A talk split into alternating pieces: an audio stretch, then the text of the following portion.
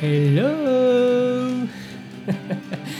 Hola, estás escuchando una nueva carga positiva. Ya sabes que este es el podcast que te anima, que te inspira y que transmite pura buena vibra. Toda la información que vas a escuchar aquí trae un toque de entretenimiento y aprendizaje.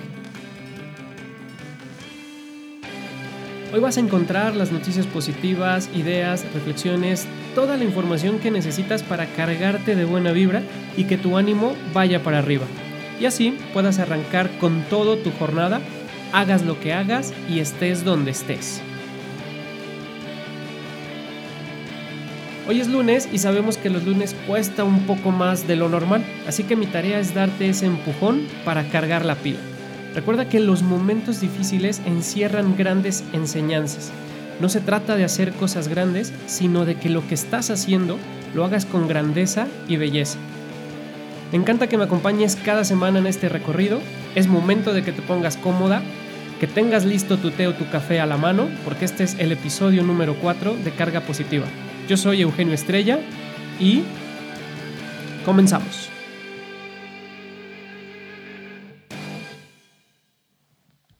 Quizá tú ya has escuchado que a veces solo se necesita una intención para cambiar. Y quizá a una parte de ti le cueste trabajo o de plano no lo creas del todo.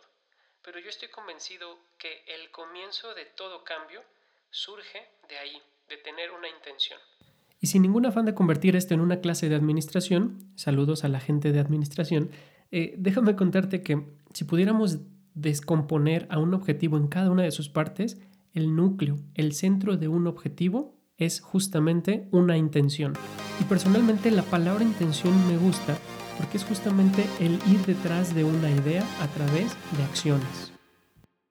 Así que por eso me gusta mucho la idea de que todo empieza con la intención de cambiar.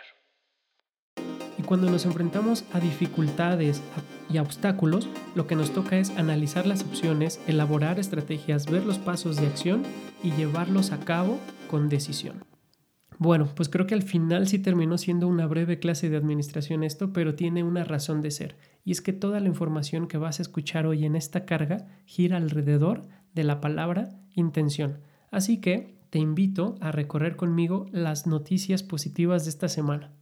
Claro que sí, como no, mire, pásele, pásele, tenemos las mejores noticias con toda la información pura calidad de noticias positivas. La primera nota que tengo para ti el día de hoy es una información que me comparte Arturo Nieves hace unos días vía WhatsApp y se trata de mexicanos rompiéndola en Tomorrowland. Déjame contarte de qué se trata. Pues resulta que en la edición de este festival Tomorrowland llevada a cabo en la ciudad de Bélgica, dentro de su cartel de invitados o de, de celebridades, tuvo la presencia de tres agrupaciones mexicanas. Quienes se presentaron fueron Le Twins, Tom Collins y Mr. Pig.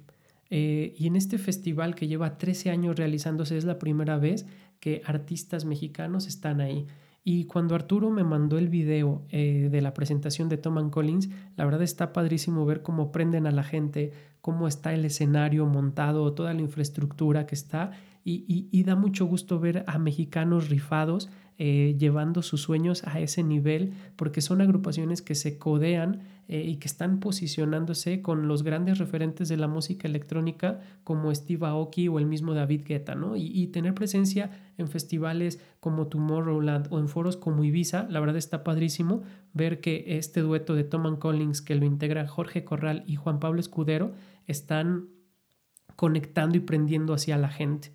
Eh, por otra parte, esta agrupación de Le Twins que son dos chicas regiomontanas de nombre Carla y Karen de la Garza, pues tan solamente dos gemelas de 20 años ya en esos foros, ya eh, presentándose a ese nivel y a esa calidad, la verdad que, que da mucho gusto. Y aunque la música electrónica personalmente no es mi top o no es mi hit, eh, y yo estoy abierto musicalmente a muchas posibilidades, la verdad está padrísimo ver cómo este, este talento y estas ganas de, hacer las cosas bien y de posicionar eh, estos objetivos personales y profesionales para ganarse un lugar en la industria.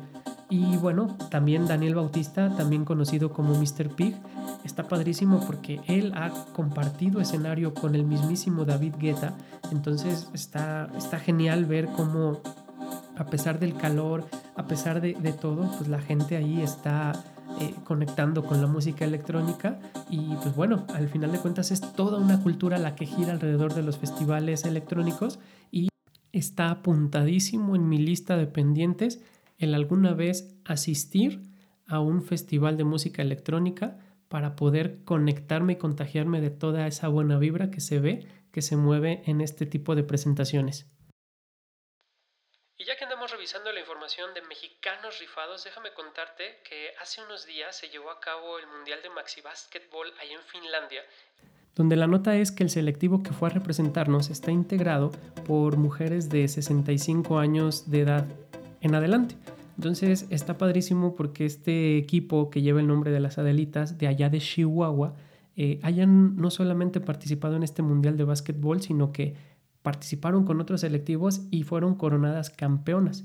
Entonces, cuando sale la nota, la verdad es que me dio mucho gusto porque eh, son, son, viene, son un ejemplo de, que viene a romper esta idea de que eh, la edad es un impedimento para participar y competir y practicar el deporte.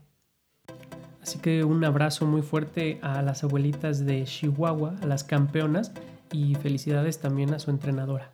La siguiente nota que contigo es la historia de Julia Hopkins, quien es una corredora a los 103 años de edad. Así es, escuchaste muy bien. Julia Hopkins es una corredora de Alabama que tiene 103 años de edad y hace unos días acaba de participar en los Juegos Nacionales de Veteranos ahí en Albuquerque, Nuevo México y acaba de ganar una medalla de oro en la competición de los 100 metros planos y acaba de batir, de batir también un récord en los 50 metros.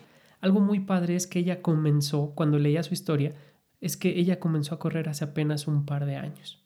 Y en una entrevista que le hicieron, comenta que al final de cuentas había sido toda su vida, había sido dedicada al hogar, a sus hijos y a su esposo, pero que un momento, en un momento de su vida le entró la inquietud, esta intención de correr y lo empezó a hacer con grandes resultados. En una entrevista que le hacen también, dijo que solamente lo único que busca es inspirar a la gente y que al final espera que las personas se den cuenta de que nunca es tarde para comenzar sin importar la edad que uno tenga. Y pues como andamos muy deportistas en esta sección de noticias positivas, déjame compartirte un dato sobre una frase que seguramente tú has escuchado más de alguna vez. Y esta frase es mente sana en cuerpo sano.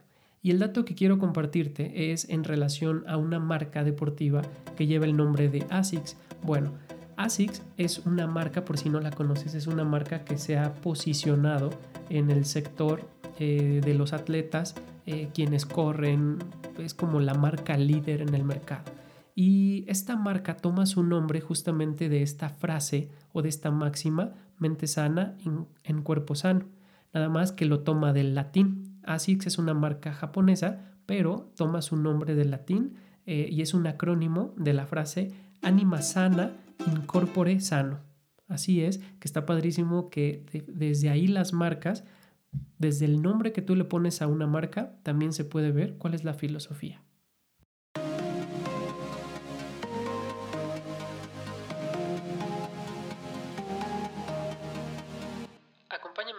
Última nota sobre los Juegos Panamericanos. Y bien, para cerrar con broche de oro esta sección de noticias positivas, y bajo un tenor muy deportivo y muy atlético, déjame contarte que hace unas horas acaban de concluir los Juegos Panamericanos de Lima. Entonces fue, el cierre y bueno, hace algunos episodios yo te contaba el punch con el que arrancó la delegación mexicana y ahora que concluyen los Juegos Panamericanos, México o los atletas mexicanos quedan eh, posicionados en un tercer lugar del medallero, lo cual me parece bastante eh, positivo. Y cierran al final la competición con 136 medallas. De esas 136 medallas son 53 de bronce, 36 de plata y 37 de oro. Ya si nos ponemos un poquito más específicos, el estado de Guanajuato eh, aportó 13 medallas dentro de esta delegación. Entonces creo que en la carga número 2 de este podcast yo te contaba del inicio de este juego, de estos juegos, y bueno, ahora toca reportar el cierre con excelentes números de los atletas mexicanos.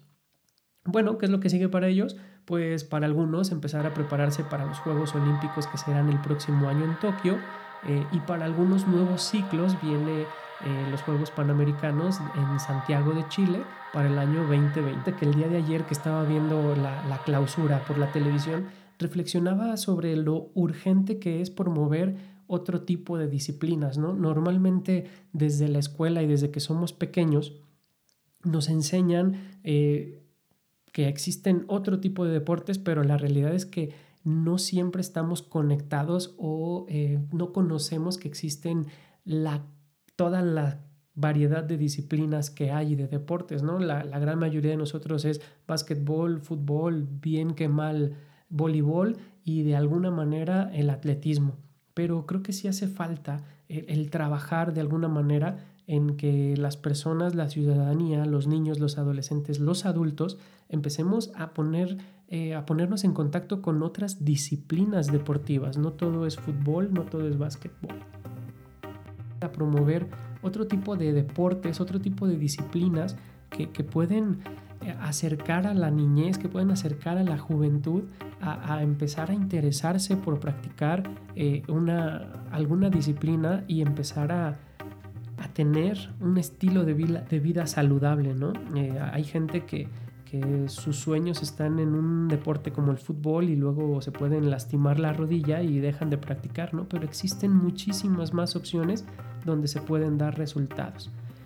Yo creo que hace falta tener una visión donde sí se difunda, se promueva, se ponga en práctica a manera general para la sociedad eh, y, cuando ya acercaste a la sociedad a, practicar determinada disciplina o una variedad de disciplinas, pues vas a poder detectar talentos y hasta desarrollarlos, ¿no?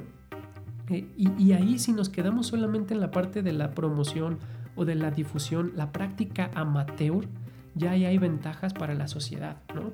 Ya nos alejamos de, malos pensamientos, de vicios, de, andar eh, eh, de ocioso solamente, sino también estar eh, trabajando en nuestro aspecto físico y corporal a través de la práctica del ejercicio desde, desde temprana edad, ¿no? Es decir, bueno, todo este choro es, si nos quedamos a nivel amateur, amateur o aficionado, ya hay grandes ventajas para la persona y para la sociedad. Pero si pensamos a largo plazo, realmente acercando otras disciplinas y con toda una infraestructura alrededor de estas, pues creo que podemos empezar a encontrar talentos y a desarrollar para que haya más deportistas, eh, más personas que tracen un proyecto de vida en función a un deporte. Y bueno, ya fuera de banderas, eh, es motivante, para mí es motivante ayer que, veía eh, eh, como el resumen de todos los Juegos Panamericanos, es motivante ver el logro y la satisfacción de personas que están logrando sueños, que están cumpliendo metas, conquistando cimas y, y, cómo, y ver cómo eso los impulsa para trazarse nuevos retos, nuevos objetivos. Y la verdad es que me encantan las lecciones de vida que uno puede extraer del deporte. Así que imagínate, si solamente viendo podemos sacar eh, lecciones de vida del deporte, ahora imagínate las lecciones que podemos generar y extraer practicándolo. Y es así como terminamos nuestro recorrido semanal por las noticias más positivas de nuestro entorno. Es momento de cerrar esta carga positiva número 4. Yo fui Eugenio Estrella. Recuerda que cuando te sientas cansado, cuando sientas que no puedes más, lo que estás haciendo lo haces desde tu intención de cambiar, de crecer y de mejorar. Aunque de momento no lo entiendas, hay que avanzar, porque a veces tu intención va a ser difusa y dispersa. Ten siempre muy presente que el paso más corto también cuenta y la pequeña acción puede marcar la gran diferencia.